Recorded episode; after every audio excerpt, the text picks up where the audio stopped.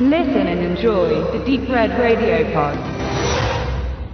Über Explosive Media wird ein Klassiker neu herausgebracht, der nicht nur durch seine inhaltliche Impertinenz Zündstoff für Streitgespräche bereithält, sondern auch technisch überzeugt und eine fragwürdige Balance findet. Der ehemalige US-Marine-Offizier Adam Jones wird von einer Gruppe Wissenschaftler für eine großzügige Börse für eine geheime Operation gewonnen. Mit einem U-Boot soll ein chinesisches Frachtschiff verfolgt werden, von dem die Forscher glauben, es transportiere Material zu einer Insel im arktischen Gewässer, wo sie einen versteckten Atomwaffenstützpunkt vermuten. Sie wollen aufklären und eine mögliche feindliche Absicht mit nuklearer Auswirkung verhindern. Hell and High Water ist ein Thriller von 1954, der einer der ersten Filme war, die im CinemaScope Breitbildformat produziert wurden.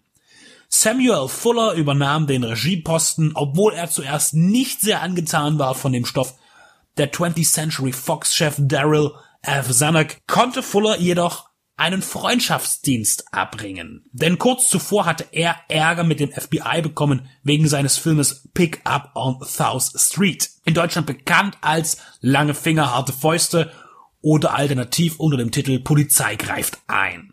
Der der McCarthy-Regierung prokommunistisch vorkam und mutmaßlich durch das Handeln einiger Figuren auch anti-amerikanisch. Zanuck, ein mächtiger Mann im Filmbusiness und der amerikanischen Gesellschaft, verteidigte den Regisseur und Drehbuchautoren Fuller. Ein Gefallen für einen Gefallen. Er übernahm die Regie bei Inferno, nachdem er das Drehbuch anpassen durfte. Dabei verarbeitete er seine extra für diese Produktion gewonnenen Erfahrungen von einem mehrtägigen Ausflug auf einem US-U-Boot. Auf den ersten Blick passt Inferno zu den Mitte der 50er Jahre typischen Paranoia-Filmen, die die Gefahr vor einem nuklearen Angriff aufgreifen. Im gleichen Jahr wie Inferno entstand in Japan zum Beispiel Godzilla. Aber diese Zuordnung trifft es nicht. Zum einen wird die atomare Bedrohung erst gegen Ende zum direkten Thema gemacht. Zuvor entwickelt sich Inferno eher zu einem typischen, wenn es so etwas gibt, U-Boot-Film. Es gibt ein Katz- und Maus-Spiel mit einem chinesischen Unterseeboot. Das Verstecken und Abwarten unter Wasser nimmt viel Zeit in Anspruch und ist spannend umgesetzt. Zumal als Gefahrenfaktor hinzukommt, dass das U-Boot der Expedition schrottreif ist und ständig Pannen zu befürchten sind. Die Spezialeffekte unter Wasser sind nicht weniger als perfekt.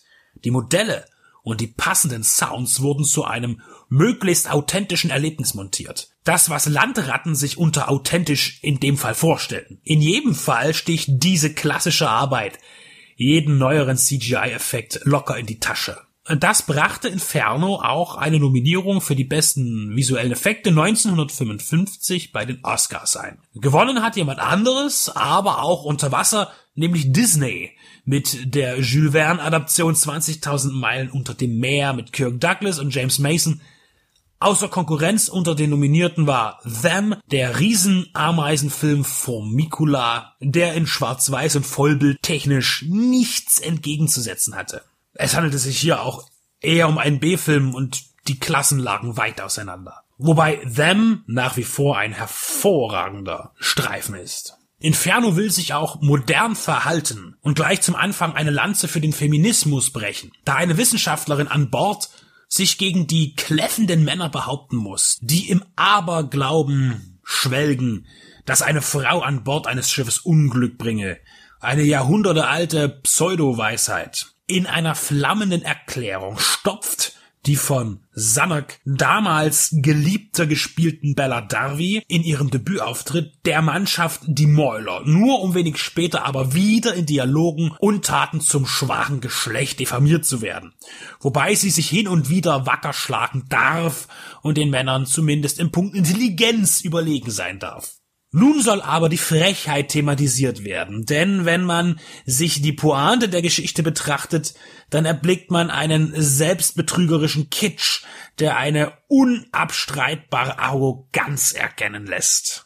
Es gibt diese Insel und den Atomstützpunkt, und die Befürchtungen der Wissenschaftler bewahrheiten sich. Die Chinesen wollen aber nicht nur einfach eine Atombombe auf Korea abwerfen, sondern sie wollen diese aus einem Flugzeug schubsen, das als US-amerikanisches getarnt ist so dass alle denken, die USA hätten diese Bombe abgeworfen. Zur Produktionszeit des Filmes war der Koreakrieg, an dem die USA mitbeteiligt war, gerade zu Ende gegangen. Richard Whitmarks Charakter Adam Jones sagt dazu, was für eine Gemeinheit. Aber wie durchtrieben ist das eigentlich? Der Chinese will eine Atombombe abwerfen und es so aussehen lassen, als ob es die USA gewesen war?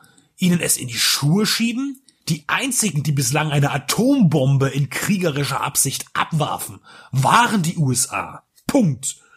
Es hat den Beigeschmack von sich herausreden und sich selbst zum Opfer machen. Dass die Mission von Japan ausgeführt wird und Japan ein wichtiger Partner der Operation ist, wirkt wie ein Alibi. Aber auch der Japaner fand in seinem Kaiju-Kino das seinen Ursprung im nuklearen Holocaust in Hiroshima und Nagasaki hat, sehr schnell den Amerikaner als Verbündeten und zeigte sich versöhnlich. In Inferno wirkt es umgekehrt, aber weder entschuldigend noch verbrüdernd, sondern eben arrogant. In Europa war man mit solchen politischen Filmen sehr vorsichtig, man entpolitisierte sie in der Synchronisation oder ließ sie einfach nicht zu.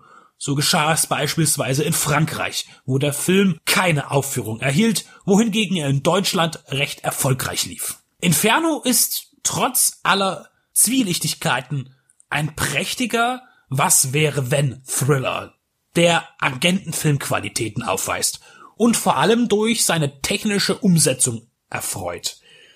Es ist interessant, dass in den ersten Filmen die im CinemaScope gedreht wurden, man immer sieht, mit welcher Mühe man das Bild auszufüllen versuchte.